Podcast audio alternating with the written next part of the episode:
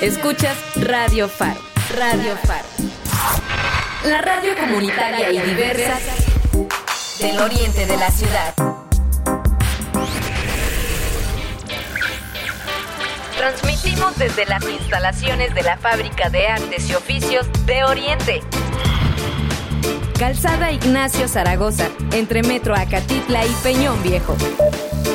Iztapalapa, Iztapalapa, Ciudad de México. Radio Faro. Programación apta para todo público. Radio Faro, FM. Si quieres conocer lo que sucede en el campo de nuestro país y escuchar las opciones del desarrollo económico, social y productivo de esta parte de la población, estás en el mejor lugar. Bienvenidos a Agrofaro.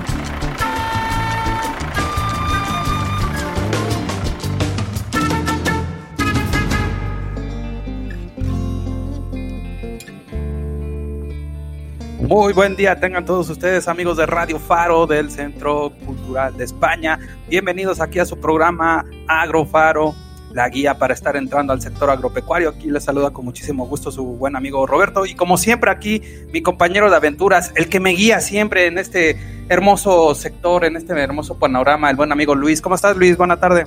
Hola, buenas tardes Roberto. Pues bien, bien, aquí ya ves, ahora con este cambio de horario que, que pues al parecer beneficia, ¿no? Bueno, a mí sí me queda más cómodo. Exactamente, sí, como que ya no estamos como que tan cansados, es para disfrutarlo, sí, entonces hay Sí, que estar como todo, hay que adaptarnos. Sí, sí, sí, pero está, es- está bueno este cambio de horario. Exactamente, pues esperemos que sea de su agrado este programa capítulo 9 en el cual vamos a estar viendo una alternativa más que, déjate comento Luis, pues ahí ahorita con la circunstancia con la que estamos pasando, ¿sí? Hay que ver todas las posibilidades en las cuales nos podemos estar abordando para estar incentivando lo que es la seguridad alimentaria y una de estas actividades es la acunicultura. Órale, órale, a ver, pues vamos a tener que ahondar en el tema porque, pues bueno, no todos vamos a saber exactamente qué es esto de la cunicultura y pues bueno, para eso creo que también vamos a tener un invitado estrella en este segmento. Exactamente, el buen amigo eh, Carlos Hugo Gutiérrez Castro, que es planificador, está, eh, está en su emprendimiento ahí de una granja eh, cunícola y nos va a estar abordando mucho de, este, de esta actividad que es bastante, bastante interesante como una alternativa económica de alimentación. ¿Qué te parece? No, pues muy bien, bastante interesante. Creo que ya le habíamos dedicado algunos espacios, sobre todo a la parte como agrícola. En cuestión del sector agropecuario y pues esta vez me parece interesante que pues empecemos a abordar un poquito más la parte pecuaria y sobre todo en este sector que pues bueno la cunicultura a veces no es tan tan relevante como, Tan comercial, ¿no? Y como ahora- ya lo- muchos quisieran, ¿no? Exactamente, y es lo que vamos a estar abordando ahí con nuestro buen amigo eh, Carlos Hugo ahí, que ya ahorita está aquí tras, tras bambalinas y ya estamos aquí cotorreando de lo bueno, ¿sale? Eso, eso. Bueno, pues vamos a iniciar primeramente con musiquita ahí para eh, iniciar este programa de Agrofaro. Pues Va. déjame te comento. Esta fue una petición musical que nos hicieron llegar acá Eso. durante la semana. Qué bueno, nos Las agrada. complacencias, ¿eh? Nos agrada que nos lleguen estas complacencias y pues acá con nosotros pues, hacemos lo posible por programarlas. Una de ellas es esta canción que tiene por nombre T de Malbón y la el músico se hace llamar La Bruja de Texcoco. ¿Has escuchado de este cantante? No, la verdad es que no, la verdad es que la primera vez que lo escucho, pero pues ¿por qué no escucharlo? Hay que escuchar nuevas propuestas. Exactamente, déjame te comento rápido, Luis, de, esta, de este cantante, la bruja de Texcoco. Es después de un misterioso encuentro con un chamán de Texcoco, Octavio Mendoza, empieza una travesía para conciliarse con su, con su lado femenino a través de la música y así convertirse en la bruja de Texcoco. Es originaria de la Ciudad de México, ella es músico por convicción desde hace 20 años, amante de la transfeminidad y de la tradición mexicana. La bruja nace en Texcoco entre rituales, conchas de armadillo, eh, la f- profundidad de la noche y eh, vamos a ver ahorita a través de su disco, el más reciente que sacó, que se llama De Brujas, Peteneras y Chachalacas del año pasado, esta canción que se llama Té de Balbón, es la complacencia que nos pidieron acá durante esta semana en Agrofaro y aquí nos vamos a complacer. Entonces a continuación vámonos con esta canción, Té de Malbón. Música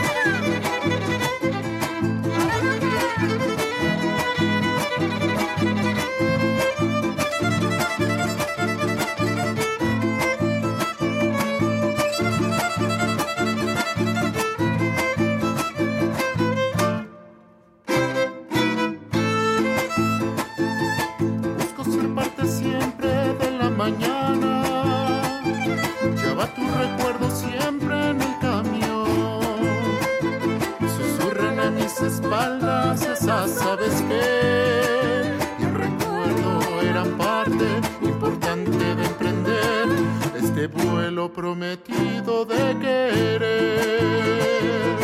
Busco una solución a mi pasado, del cual no resulte fácil desprender. Con toda la humedad, fragilidad que de mis lágrimas cayendo a la tierra por mis pies, esperanza de un nuevo florecer dime qué es lo que pasó. Le pido al cielo que decida el perdón. Si acaso escuchas que el viento trae mi voz, pa' la garganta tómate un té de malbón. Ay, vida mía, esto no va a parar. Le pido al cielo que tú puedas continuar tristeza te ha de dar, piensa en las flores que sembramos al amar.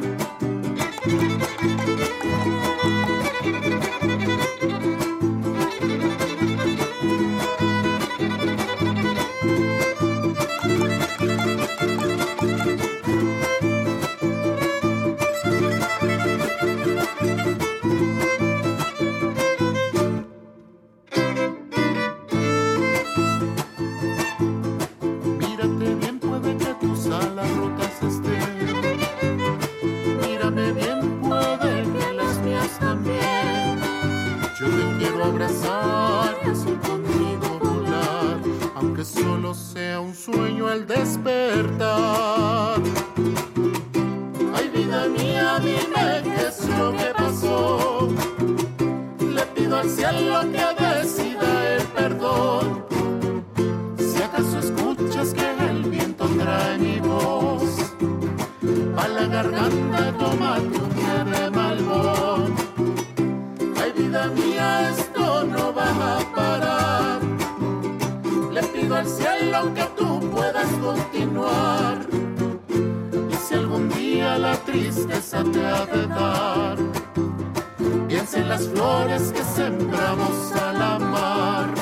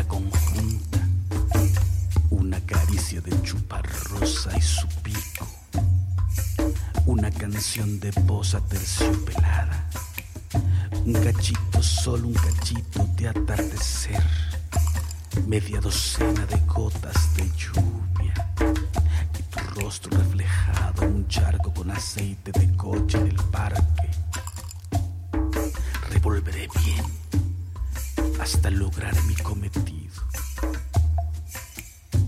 Una bola de cristal.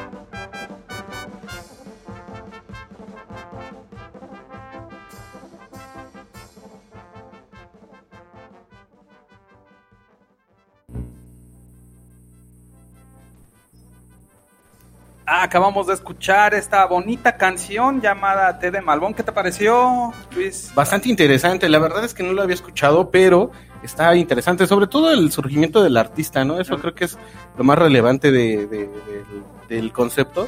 Digo, aparte de la música, obviamente, que es el punto principal, pero pues este surgimiento y de cómo sucedió, pues es bastante interesante. ahí. No, y como siempre esa diversificación acá de, de conceptos, de géneros musicales, todo eso es, es bastante interesante. Y pues este disco, este álbum llamado De Brujas Peteneras y Chichalacas del año pasado, pues está bastante, bastante interesante. Ahí te lo recomiendo, Luis, para que, ¿Va ahí que va? lo descargues desde tu streaming favorito. Exactamente. Pues bueno, entonces... ¿Nos vamos a otra sección o qué? Claro que sí, vámonos Eso. tendiditos como bandidos a nuestra gustada sección de noticias, en la cual pues siempre hay que estar bien informados con las actividades dentro del sector agropecuario y déjame te comento, esta va a estar un poquito vinculada también que vamos a estar abordando más adelante con esto de la actividad de la cunicultura, Luis. Eh, A ver, a ver. Fíjate, fíjate, ¿eh? ¿cómo, cómo- cómo- en qué mundo estamos viviendo, ¿no? Dicen que los morelenses optan por eh, consumir arroz, arroz, perdón, foráneo que el, su propio arroz, ¿cómo ves? ¿Cómo cree? ¿Cómo cree? A ver, Sí. platícame más de eso. Pues fíjate, mira, te comento que los morelenses no están acostumbrados a consumir arroz local, pese a los múltiples beneficios que ofrece a la salud, lamentó aquí el presidente de la Asociación de Sociedades de Crédito Plan de Ayala, el señor José Candanosa Figueroa. Eh, se refirió a que los morelenses no están acostumbrados a consumir productos locales, pese a que en la entidad se producen frutas, verduras y semillas de excelencias. Sin embargo, en la mayoría de las ocasiones las familias optan por consumir productos provenientes de otras partes de la República. ¿Cómo ves? Pues qué lamentable, la verdad. No, no sabía eso. Sí, mira, dice que respecto a, eh, al arroz, eh, el presidente aquí de la Asociación de, eh, de Sociedades de Crédito, Plan Ayala, eh, señaló que el grano que se produce en el estado es de calidad, pues además de que la tierra y el agua son muy nobles con este cultivo, los productores se han encargado de mantener la tradición que viene de años atrás sobre la forma de sembrar y cosechar su alimento.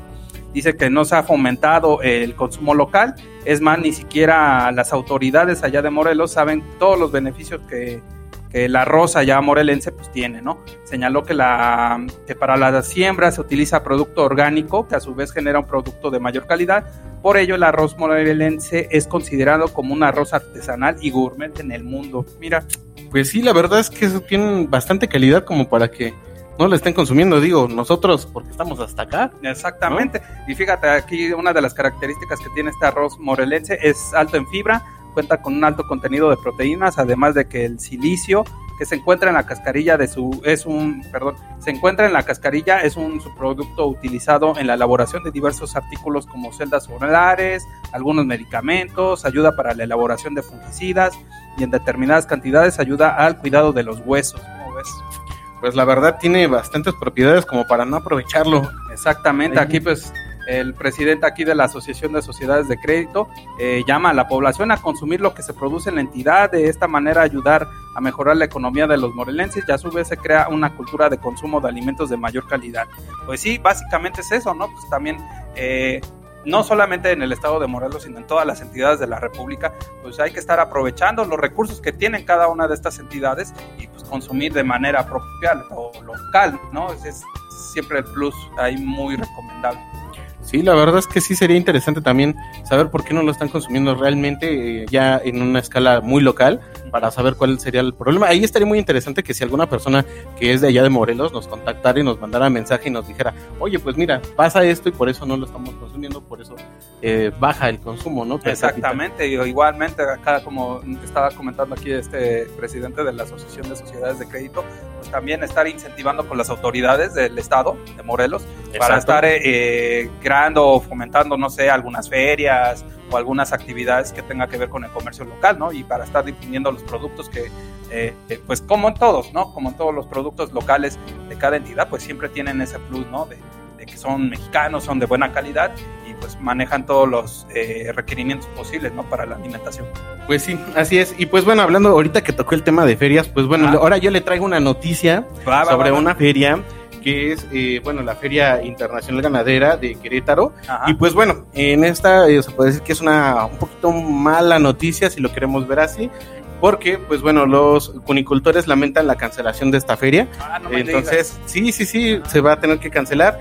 Y pues bueno, decía que el año pasado se pudo vender cerca de 434 kilos de conejo, lo que sería aproximadamente 350 canales, y representó para los productores 42.875 pesos de ganancia.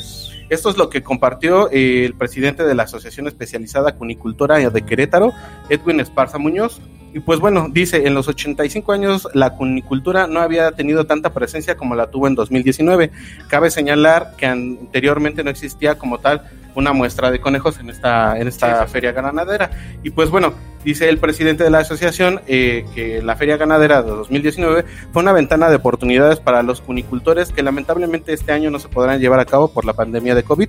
Como sabemos, pues todos hemos estado padeciendo esta cancelación de eventos, ¿no? Para, sí, pues ya vamos a decir que por ahí decían en los memes ahí, este, pues este año 2020 no cuenta porque pues, no lo vivimos. Sí, sí, sí, no, no, no tuvimos esas experiencias, nos hacen falta, la verdad. Exactamente. Y pues bueno, dice el presidente, este año íbamos a tener nuestro sexto festival del platillo de conejo y venían productores de diferentes municipios, eh, estudiantes, chefs y participaban en concursos donde nos daban alternativas para la preparación de la carne de conejo. Muy buena opción que Sí. pues bueno, ahorita ya nuestro experto en, eh, nos podrá eh, platicar más de este tema, ¿no? Exactamente. Pues bueno, asimismo decía que los productores obtuvieron un excelente material genético y se pudieron vender animales de 600 pesos hasta 2.500 pesos, Wow. hecho que considera histórico, pues nunca se había registrado ventas de esta magnitud en la Sí, feria. no, pero, bueno, ahí, como dices, ¿no? Nosotros que estamos un poquito desconocidos en, en el ramo, y Sí. ahorita que nos pueda estar eh, abordando un poquito más nuestro invitado, el buen amigo eh, Eh, Carlos, Carlos, Hugo, eh, pues ahí básicamente hay que estar viendo qué tipo de razas, ¿no? O Claro. hay, que estar, hay que estar considerando para que estén oscilando en esos precios desde los... ¿Qué me decías? Pues desde los 600 pesos hasta los 2.500 pesos. Entonces, pues imagínense, o sea, si esto fue histórico para, para esta feria ganadera, para estos productores, pues lamentablemente esta, esta cancelación pues va a ser bastante dolorosa, no Sí. solo para ellos eh, económicamente, sino para el sector. En conjunto, pues nos va a ser tan visible, ¿no? Como antes. Y pues bueno, decía, además de que se pudieron capacitar a cerca de 85 productores para darle valor agregado a sus productos y como beneficio se ha obtenido que cunicultores del municipio de Tolimán, por ejemplo, eh, ahora se pueden dedicar a curtir la piel de conejo y hacen artesanías, que son los subproductos que podemos obtener del ramo pecuario, ¿no? No, en es- este caso de la cunicultura. Exactamente, es, es algo muy importante, ¿no? Que hay de todas las especies, en este caso de las pecuarias, aquí como Ujú. el conejo, se les pueda dar eh, dos, tres usos ahí bastante, bastante interesantes y puedan estar incentivando las actividades económicas. Así es, y pues bueno, decía que mientras eh, para la edición 85 de esta feria, los conicultores tenían preparado la muestra de 250 animales con 12 razas diferentes y contaban con una inversión de 650 kilos de carne de conejo dispuestos a comercializar. Pues bueno, lamentablemente esto no va a poder ser eh, realidad debido a la cancelación y al COVID, ¿no? Pues, Pues sí. una más al COVID. Gracias, COVID, ya Sí. suéltame. sí, déjanos Me vivir, por Me favor. estás lastimando, COVID. Me duele, me, duele. Sí, sí, sí. No, pues no, ahora sí que como siempre, ¿no? De estar tratando de incentivar eh, en todos los estados, todas las distintas actividades eh, agropecuarias y sobre todo estar buscando el beneficio, el bienestar para todos los productores, a todas las personas que están involucradas en las distintas actividades y sobre todo, ¿no? Que puedan estar generando ahí los eh, las ganancias y las reinversiones, ¿no? Que le hacen a sus distintos productos. Pues sí, pero bueno. Ahora vámonos a otra sección Sí, que vamos, ya vamos. vamos, vamos a ponernos más alegres, ¿no? Sí, porque tus noticias bien tristes, Luis, ¿qué pasas? Pero bueno, vámonos con otra rolita. Esta se llama Tiempo de Híbridos de los Rastrillos. Y pues bueno, eh, regresando de, de escucharla, ya les platicaré un poquitito de esta rola. Y pues vámonos para allá. Tiempos de Híbridos, los Rastrillos. Va.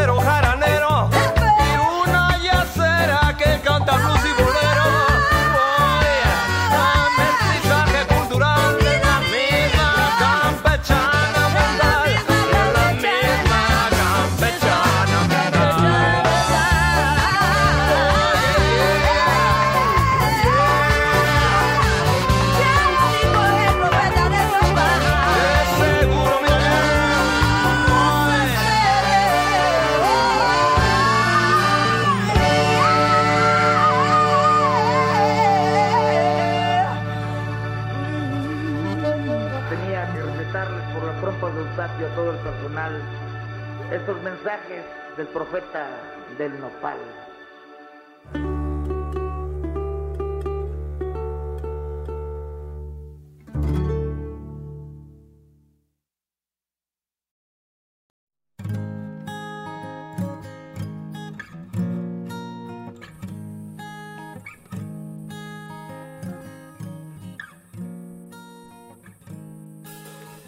Y pues bueno, regresamos después de haber escuchado esta rola que se llama Tiempo de Híbridos de los Rastrillos.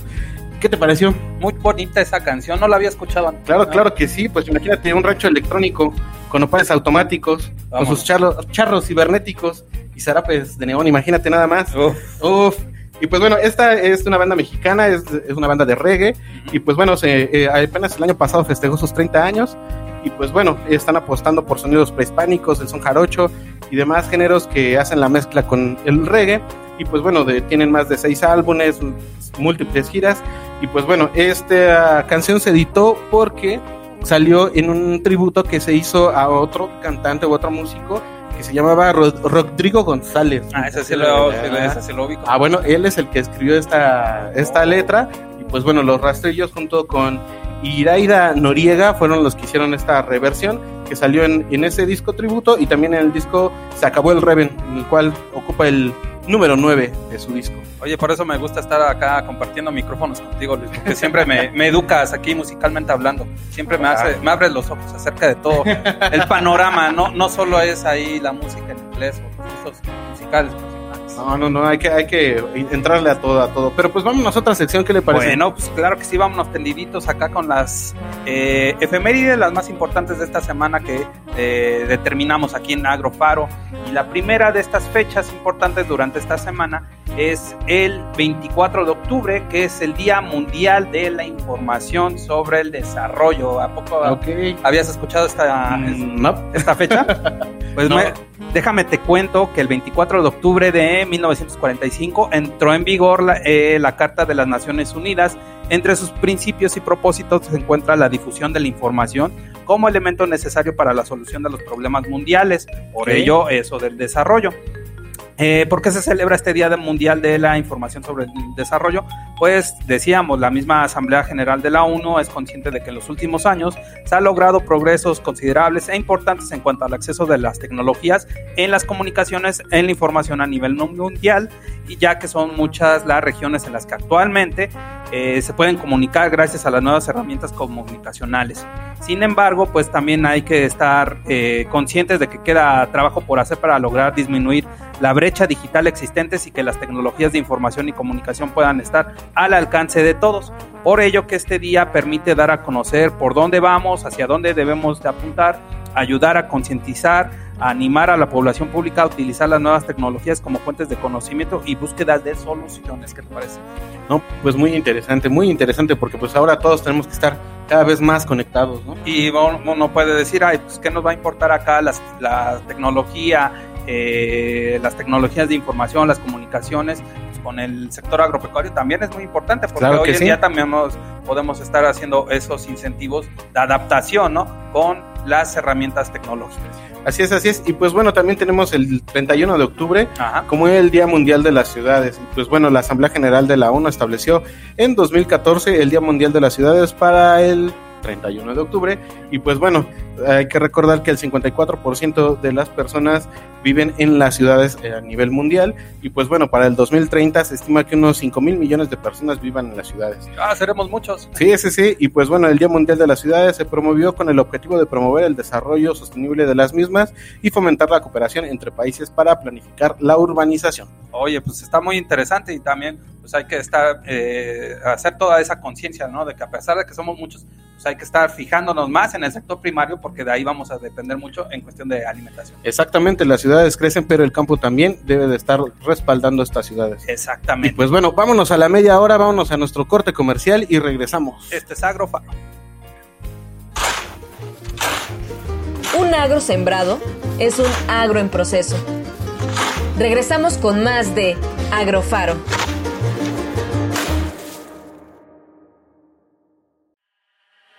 Radio Faro, Iztapalapa, Chimalhuacán, Chalco, Ixtapaluca, Valle de Chalco, Nesa, Iztacalco, Radio Faro, la radio comunitaria del oriente de la ciudad. La Secretaría de Cultura de la Ciudad de México, el Consejo para Prevenir y Eliminar la Discriminación de la Ciudad de México y la Fábrica de Artes y Oficios de Oriente presentan Octubre, Mes de la Cultura por la No Discriminación. Mediante un conjunto de actividades, reflexionaremos sobre las acciones que podemos llevar a cabo en nuestra vida cotidiana para eliminar y prevenir la discriminación. Consulta las actividades y súmate a nuestras transmisiones especiales y conversatorios. Todos los jueves del mes no te pierdas la serie radiofónica Jotorreando, elaborada en colaboración con Altavoz Radio, emisora del Sistema Público de Radiodifusión del Estado mexicano. Cada sábado escucha Radio Prietas, el programa de la Asamblea Vecinal Nos Queremos Vivas Nesa. Además, no le pierdas la pista a nuestras redes sociales, porque el lunes 19 de octubre tenemos preparada una programación muy especial. Por una cultura de paz, nos sumamos a las acciones por el mes de la no discriminación.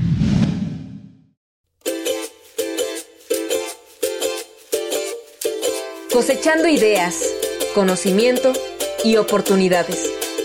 Continuamos en Agrofaro.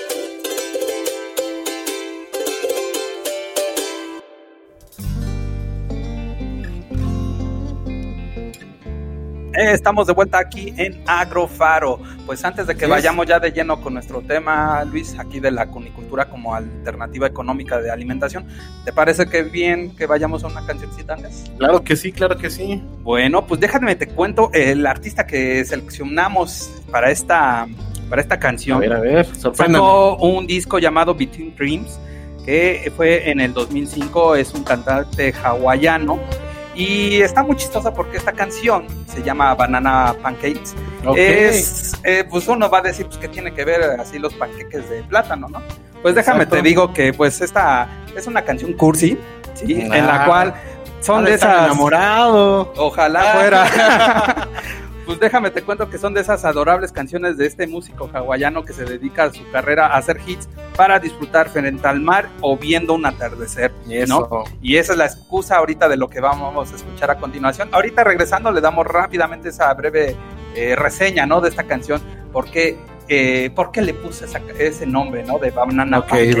Entonces nos estamos refiriendo a Jack Johnson, lo que vamos a escuchar a continuación aquí en Agrofaro. La canción se llama Banana Pancakes.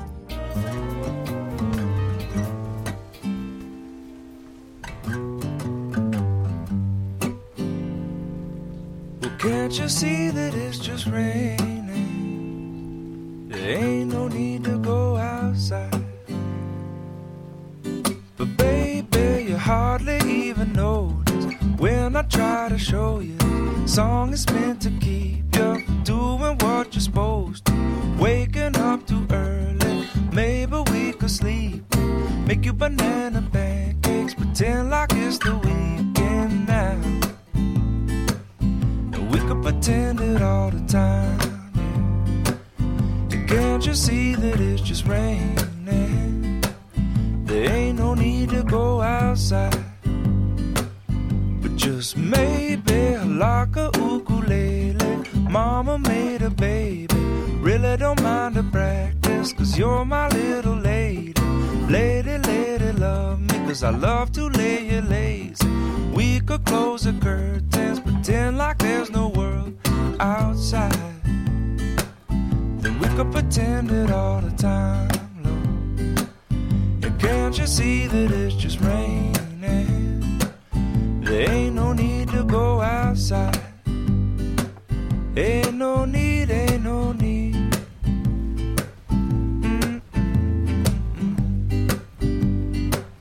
Can't you see, can't you see? Rain all day and I don't Telephone's singing, ringing, it's too early, don't pick it up.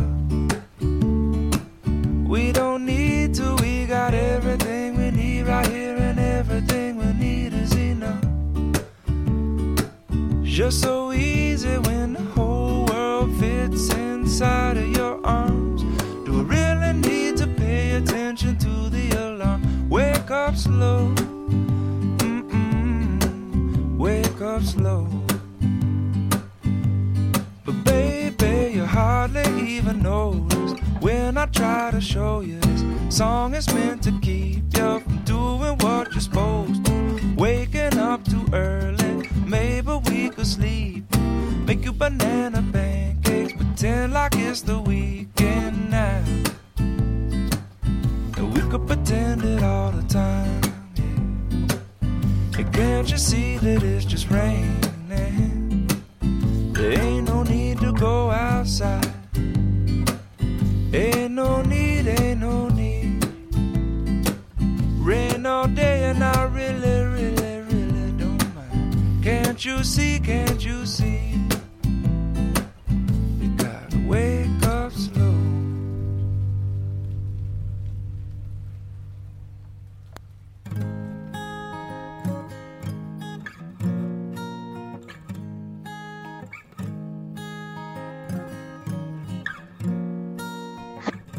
acabamos de escuchar esta chulada de canción llamada Banana Pancakes. ¿Qué te pareció, Luis? Pues, Bastante, bastante, eh, ¿cómo decirlo? ¿Cursi? Eh, no, no, no, no, no le iba a ¿Melosa? decir- no le iba a decir así, le iba a decir melosa, este, no sé. Porque ahí te va, fíjate, Riquilla, dice, riquilla. fíjate, así dice, pero es que no ves que está lloviendo, no hay ninguna necesidad de salir a la calle, pero cariño, quizá todavía no te has dado cuenta de que cuando te canto esta canción es para entretenerte y evitar que haga lo que se supone que debes de hacer, como levantarte demasiado temprano, quizá podríamos quedar a dormir un poquito más y yo te haré después unos paquetes de banana. ¡Ah! chulada. Chulada, chulada. Qué bueno, qué bueno. Y chulada también el, el entrevistado que vamos a tener el día de hoy, ¿cómo ven? Exactamente, pues vámonos de lleno acá con nuestro tema que vamos a estar abordando, la Así como es. alternativa económica de alimentación y al cual agradecemos con muchísimo gusto. Ahorita echando buen cotorreo con el buen amigo eh, Carlos Hugo Gutiérrez Castro. Mejor ya me dijo que aquí que quiere que le, haga- le hablemos aquí de tú Sí, claro. y, y que ya quiere que le digamos acá su nombre famoso, ¿no? El buen amigo Charlie. ¿Cómo estás, Charlie? ¿Cómo estás? Gracias, hermano. Un gustazo saludarlos y qué bueno que me, me echaron una llamadita para estar platicando un poco de la cunicultura. No, pues más que perfecto, ¿no? Y al contrario, agradecerte que nos eh, la, eh, la oportunidad que nos estás dando para poder estar platicando acerca de este tema que tal vez para muchos, yo contándome yo, ¿no? Que no desconocemos mucho la importancia de que pueda estar generando esta actividad de la cunicultura. Y pues, para entrar de lleno, pues precisamente aquí la primera pregunta que te hago, buen amigo Charlie, pues ¿qué es la cunicultura? Mira, Robert, la cunicultura va más allá de la cría de los conejos. O sea, a, a veces puede sonar muy superficial eso, porque no solamente se aprovecha lo que es la canal, que es el producto final, también se puede aprovechar lo que es este la, la piel en la peletería y también Ajá. se puede aprovechar como abono, el abono de conejo, para fertilizar diferentes suelos. O sea, tiene una variante, pero grande, enorme el- la cunicultura. Oye, es, ba- es bastante interesante. Ahorita que estábamos eh, abordando ahorita en la sección de noticias que me estaba comentando Luis de lo de eh, la feria ganadera, que ahí eh, estaban muchos expositores con las distintas razas. Pues ahora sí que, ¿cuáles son las razas de conejo, digamos, más difundidas comercialmente hablando? Las más difundidas, Robert, bueno, las que yo trabajo, pero las más difundidas son la Nueva Zelanda, la California, este, la Azteca, y se ocupa mucho en la peletería y es muy, muy bien pagada, o sea, es muy elevado su costo, el chinchilla. O sea, un chaleco cuesta caro, ¿eh? Es caro. Vámonos. Y hablando, a ver, a ver, hablando de eso de cuesta caro, ¿qué, qué tan caro es tener así una, una producción cunícula, ya sea para, para engorda, ya sea para piel, ya sea para, para venta o como, de, bueno, de, de- del, del conejo en sí, de cría? ¿Cu- ¿Cuánto, cuántos, ¿De cuánto dinero estamos hablando? ¿Cuántas lanas? Mira, mi estimado Luis, lo primero que debes de tener antes del dinero, creo que son las ganas y el entusiasmo de empezar un nuevo proyecto. Creo que eso es esencial antes de ponerle 000 a los al a los números, hay que ponerle como que ese empeño y la visión de que se va a lograr, o sea, trabajar diario por eso. Pero ya hablando en cifras, yo estoy hablando alrededor de con unos 10 mil pesos pueden empezar, o hasta con menos dinero, se puede empezar una pequeña producción de conejos. En mi caso, yo te lo hablo desde mi persona, empecé con una- un capital inicial de alrededor de 25 mil pesos, pero eso lo compartí con dos socios. Ah, ok. Ah, ok. Bueno, eh, también estamos hablando de que, bueno, para ser un cunicultor, un productor, pues no estamos hablando de una cantidad tan exorbitante, ¿no? O sea, sí puede ser realmente una oportunidad para las personas en el campo, o, y bueno, también en las ciudades, ya que, bueno, tú nos platicarás qué tan difícil es tener una granja cunícula, pero bueno, o sea, sí, sí es una vertiente, o sí es una oportunidad bastante viable, ¿no? Es muy, es viable, pero sí hay que, hay que ma- machetearle y trabajarle diario, porque los conejos no descansan, mi querido Luis, Robert. Ajá. Oye, pues ahorita que está, también estás diciendo esto de lo de la inversión y que eh, también se puede estar abordando desde el tipo de enfoque, ¿no? Desde una micro, que aquí como me dices, ¿no? Desde unos 10 mil pesos o hasta menos, y ya si lo quieres hacer un poquito ya más comercial o ya con una cobertura un poquito más amplia, pues ya con socios y eso, pues ya son cerca de los 25 mil. Esos hay montos bastante accesibles, digamos, para nosotros, ¿no? Que podemos estar eh, pudiendo emprender este tipo de Claro, y, actividades. y haciendo las asociaciones correctas, ¿no? O sea, no, no, tampoco quiere decir que porque tú lo quieras hacer, tienes que empezar tú solo. Exactamente. Aquí, eh, aquí nada más rápidamente, Charlie, dime, por ejemplo, eh, ¿qué tan, cuál- eh, ahí, igualmente hablando de números, qué tanto ahí es la inversión para la alimentación precisamente de los conejos? Sí, se, actualmente es un, este, es un reto la alimentación, porque con todo esto que estamos pasando del COVID, que ya mencionaban ustedes en el programa, subió algo el bulto de alimento. Yo solamente les doy alimento, porque les cuento así rapidísimo una experiencia que tuve, este, les alternaba un poquito de alfalfa, un poco de verde, pero en, un, este, en una ocasión se murieron más de 20 gazapos.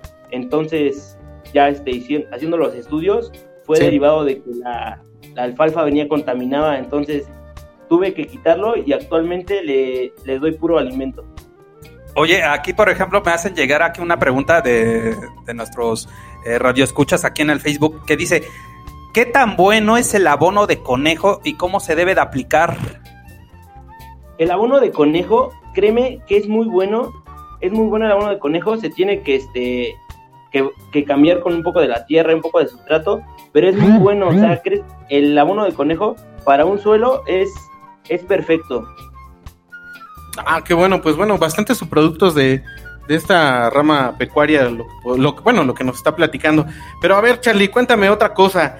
A ver, supongo que, bueno, a lo, a lo mejor nosotros lo estamos viendo de una parte como un poco técnica y un poco de, ah, pues bueno, es una opción y se puede hacer así, se puede hacer asado.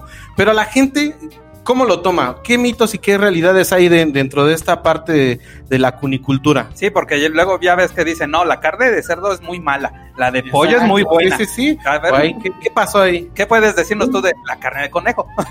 ¿Qué crees que un mito que trabajé, o sea, alrededor de, tengo como dos años trabajando con este, este proyecto, que ha sido un reto, pero igual un gran, una gran satisfacción de trabajar con los conejos, y un mito que llevé antes de los de empezar la granja, que la carne, que el, el orín, el orín del conejo hacía mucho daño. Eso era un mito. Ok, ok. ¿Y qué realidades te encontraste? La realidad es más, más falsa que nada en el mundo. ¿Qué crees que se puede aprovechar en muchas cosas, como en la industria de los perfumes, pero para nada es mala en este estar tú en la granja con el orín del conejo? O sea, eso es un mito, pero no es una realidad. Eh, ¿Es cierto ahí esa, ese mito de que según si sabe la carne de conejo como a la de pollo? ¿Qué crees que la carne del conejo sabe a Ah. conejo, mi Rubén? obvio, obvio, obvio. sí, sí, claro. Mucha, mucha gente, mucha gente dice eso, ¿no? No, es que la carne de conejo sabe a pollo, pero no. Tiene un sabor particular que no tiene ni la mitad del sabor del pollo, créeme. Luego también decían mucho, ¿no? Que es muy, muy blandita, que ya es, es muy, ¿cómo se llama? Este... Ay, se me olvidó. ¿Magra? ¿Que no tiene mucha grasa o a qué? No, de que ya cuando lo, lo mastica ya sea muy... Ahora sí que se deshace rápido. Ah, no sé, a ver, a ver, Ahí sí no. a ver, Charlie. Sí, ahí ayúdanos, no. ¿Qué crees que es una carne? O sea, yo también la cocino porque yo también hago, hago eventos de conejos para para este para eventos sociales y los hago en el grill. Que me, a mí me gusta mucho cocinar, es una grande de mis pasiones. Ajá. Pero ¿qué crees que el conejo al carbón es le da un toque pero fenomenal? El conejo al grill sabe muy rico. Híjole, si lo dices ahorita que no hemos comido nosotros. Nos ponemos de acuerdo y cuando quieran hago los conejos para ustedes sin problema. Ah, perfecto, Mira, ya, mira, ya, mira. ya. Pa- Ahí está, ya salió la invitación. Oye, Fíjate. a ver, Charlie, por ejemplo, pues, eh, ahorita que estamos empezando a abordar un poquito más qué tanto es importante esta actividad de la conicultura, eh, ¿por qué tú, bueno, desde tu perspectiva, ¿no? ¿Por qué no existe tanta presencia de, este, de esta actividad, ¿no? En el mercado pecuario. Claro. Hace falta una cultura de consumo de, de carne de conejo en México porque mucha gente, o sea, yo he hecho muchas encuestas localmente este, en la universidad y mucha gente no tiene ese, ese afán o esa iniciativa de comer conejo porque lo ven como una mascota, o sea, ven, ven al conejo como una mascota, no lo ven como algo para consumir y eso es totalmente erróneo. Bueno, pero para esto también hay razas, ¿no? O sea, hay razas que sí son Las más, domésticas. ajá, o sea, sí son para como para tenerlos como mascota y otras que son para engorda, ¿no? Hay razas que son más dóciles para tener en casa, pero yo, yo no recomendaría tener un conejo de mascota para los niños, créeme que un conejo tiene que tener mucho espacio. Sí se puede. Para los niños, para mí, en mi opinión, no es bueno porque a veces los maltratan mucho y un conejo necesita su espacio, necesita ser libre, o sea, pero no para que lo estén jugando, porque es muy delicada su piel. Entonces ha habido casos que los niños desprenden vivos, vivos a los, este, a los conejos la piel porque es muy sensible. Entonces por esa, por esa opción yo no lo recomendaría. En esas, en esas líneas que es Nueva Zelanda, hay líneas que son más adaptadas para estar en la casa como mascota. Vientos, vientos, vientos. Oye, y a ver, platícame, ¿cómo está el campo laboral en esta actividad? ¿Si hay, ch- hay chamba, no hay chamba? ¿Cómo la ves? ¿Qué crees que yo lo vi? El, el conejo, o sea, yo al principio de todo el- la carrera me interesó los conejos. No era mi fuerte al principio, te, lo, te voy a ser sincero. A mí mi fuerte siempre ha sido los ovinos. Tengo más de 10 años trabajando con ovinos, con borregos. Ese sí es mi fuerte igual, pero lo vi como una oportunidad, ya que no existe mucha competencia, mi querido Luis, querido Robert. Como un ejemplo, pollos. Vas a la- al mercado y hay como 10 pollerías, 10 carnicerías, de todo. Vas al súper e igual. Vas al súper y casi no encuentras carne de conejo. Lo tienes que encontrar en otro lado porque no hay ese mercado que te ofrezca una carne de conejo si vas a, este, a Walmart, un ejemplo.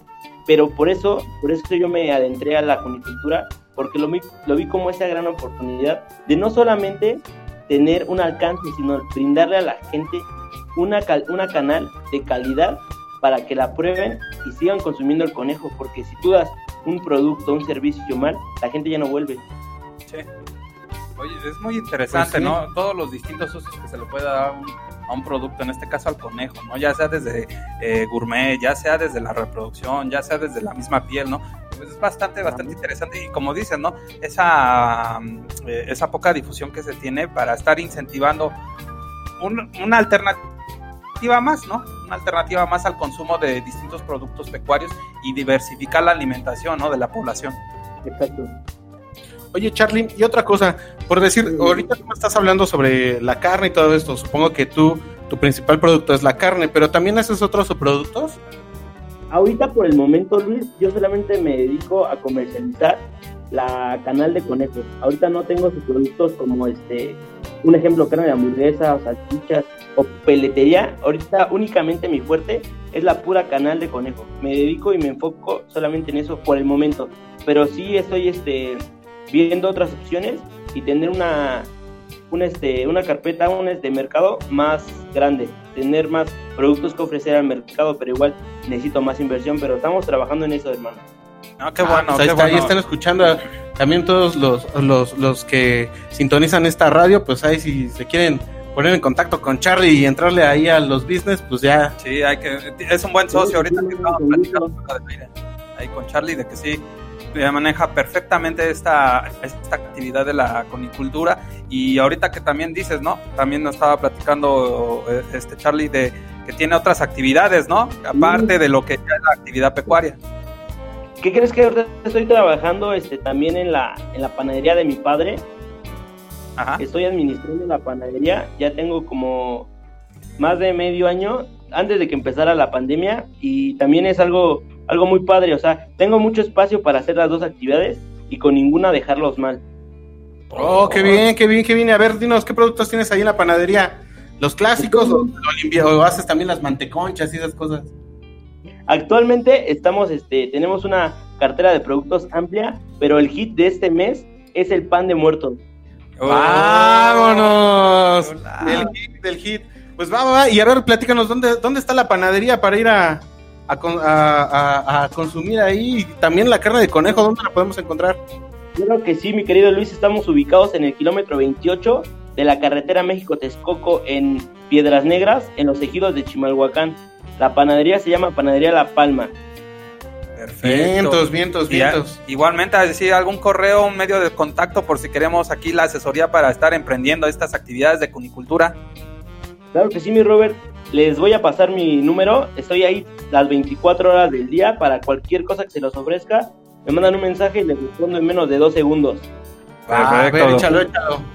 Es el 5586 Ok. 98 98 75 81. No, pues más que perfecto. perfecto. No. Pues, pues bueno, eh, perdón, Robert, ahí que te Sí, estoy sí. interrumpiendo. Este, pues bueno, ya tenemos ahí tu número de contacto, lo vamos a poner, si tú nos permites, en nuestro Sí, Facebook para que te puedan contactar. Y pues bueno, la última pregunta se podría decir, eh, antes, envíos, ¿cómo podemos también, por decir ahorita, por lo del COVID, pues sabes que no podemos salir tan fácilmente y todo esto, y a lo mejor muchos radio escuchas pues están pensando en adquirir tus productos, sobre todo ese pan de muerto que se antoja para estas fechas, pero pues cómo, cómo, sí, sí hay envíos o cómo lo hacemos. ¿Qué, cre- qué crees que lancé por, por eso del COVID? Estoy checando todo eso. Lancé una fecha que es el día 28, o sea, mañana voy a hacer repartos, pero igual puedo, a lo mejor estoy viendo, sacar otra fecha para el día viernes. No, pues más que vientos, perfecto. vientos, vientos. No, y ahora- bueno, ahora sí que ahorita que estás comentando esto de la panadería y de lo del pan de muerto, pues sí, estaría muy interesante que nos estuvieras abordando y, y no sé, yo te voy a estar comprometiendo. y Ya sabes aquí que el Roberto aprovecha siempre de los invitados que trae siempre Luis para aprender siempre lo mejor de aquí del sector primario y pues a ver si nos puedas estar abordando un poquito más acerca de esta hermosa tradición mexicana que es lo del pan de muerto. Claro que sí, hermano. Sí, ahí te vamos a comprometer aquí para estas fechas que ya próximamente ya se va a venir estas de Día de Muertos y que también aquí haciendo un comercial, pues Radio Faro va a tener ahí actividades. Exactamente, una transmisión especial, entonces ahí tendremos también, eh, pues si todo lo permite, a- al buen Charlie platicándonos exclusivamente sobre el plan de muerto y pues bueno, a ver si tenemos el gusto de probarlo. Exactamente. Con mucho gusto, hermano, con mucho gusto. No, pues, Muchísimas gracias Charlie, es todo un placer poderte escuchar y pues bueno, saber que contamos con estos expertos en el tema eh, dentro de la comunidad PDA y pues bueno, aquí para todos nuestros radioescuchas y pues bueno, no, no sé qué más decirle. ¿Hay algún gracias. mensajito que quieras de- decirle ahí a toda la cámara que nos está haciendo favor de sintonizar aquí en Radio Faro? Claro que sí, creo que un planificador tiene muchas vertientes, pero si algo he aprendido y lo he puesto en marcha, que ser emprendedor cuesta, no me dejará mentir mi querido amigo Luis, pero vale la pena, vale la pena los, los esfuerzos del emprendimiento. Qué bueno, Así qué es, bueno. así Pues, es. Pues muchísima suerte, Charlie, ahí en esas actividades aquí de la agricultura, aquí de la panadería, pues ya, y aquí ya comprometiéndote para que estés con nosotros en, un- en esta, abordando, ¿no? Todo esto de lo del pan de muerto, que sí es bastante interesante, que queremos profundizar, ¿no? Por estas fechas que se van a aproximar. Y pues, te digo, más que desearte lo mejor, muchas gracias por estarnos sintonizando y por, sobre todo, habernos eh, abordado más esta actividad de la cunicultura, ¿no? Como una alternativa más para incentivar la alimentación. Gracias a ustedes por el tiempo, por el espacio y cuando quieran, estoy dispuesto el tiempo que ustedes dispongan. Gracias. No, pues gracias, Charlie. Va que va. Y pues bueno, vámonos a otra sección. Y pues bueno, esta sección es otra vez de cultura. Nos vamos a ir a una rolita. Se llama ah, eh, eh, Palmonte, es de la muchacha. Pero antes de eso, porque es con la rolita que nos vamos a despedir, pues vámonos a la parte de los agradecimientos. Y pues bueno, le mandamos un saludo sobre todo al Centro Cultural de España que nos hace favor de, tra- de transmitirnos.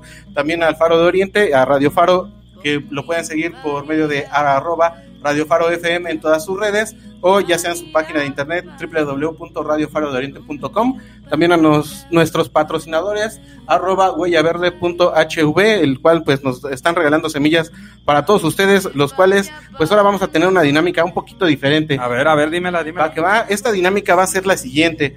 Como ya estamos en Spotify y como les acabamos de decir, y también ya estamos en YouTube, entonces les vamos a decir que nos manden una captura de pantalla de que nos están sintonizando por cualquiera de estas dos redes y serán acreedores a sus semillitas y a sus stickers de Agrofaro. Oye, pues más que perfecto. Ahí ya entonces ya saben, ahí en el streaming favorito, el Spotify, el YouTube, sí, y todas las redes sociales con las que contamos aquí en Agrofaro, Facebook, Instagram, Twitter también. Y pues también estar eh, con las eh, redes sociales de nuestros patros, bueno, de, ahora sí de nuestras casas productoras, ¿no? Radio Faro FM eh, y también del Centro Cultural de España. Sí, CCEMX Radio.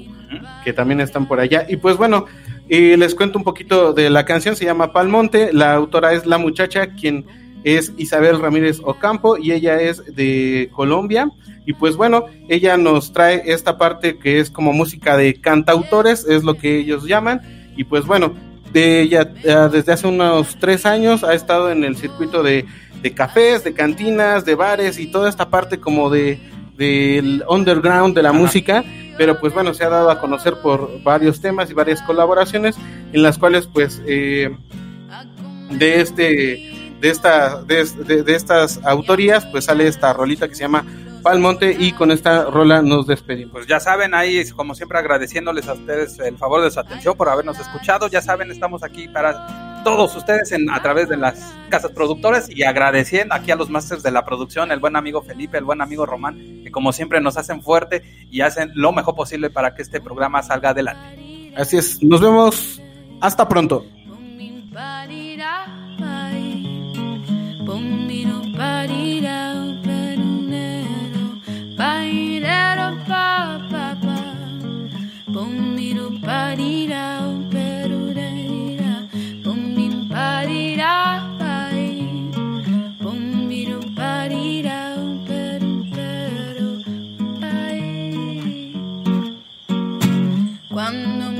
Vaya pa'l monte, no voy a mirar de reojo. Me pararé en la tierra, caramba, y que sea del color que quiera. Cuando me vaya pa'l monte, cuando me vaya ya pa'l monte, que no sea de los santos mi suerte, que sea solo la suerte. Que no sea de los santos mi suerte, que sea solo la suerte. Y es que me voy,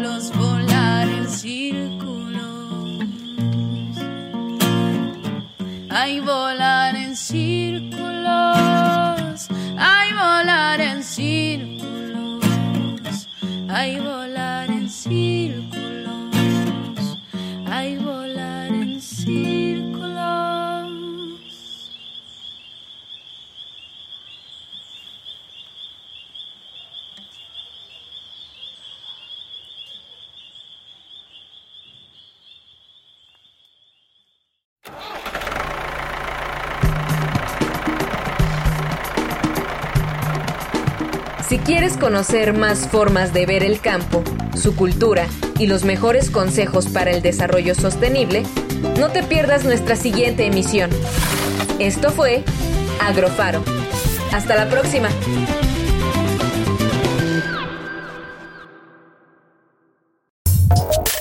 Síguenos en Instagram, Facebook, Twitter y Mixcloud como arroba Radio FM.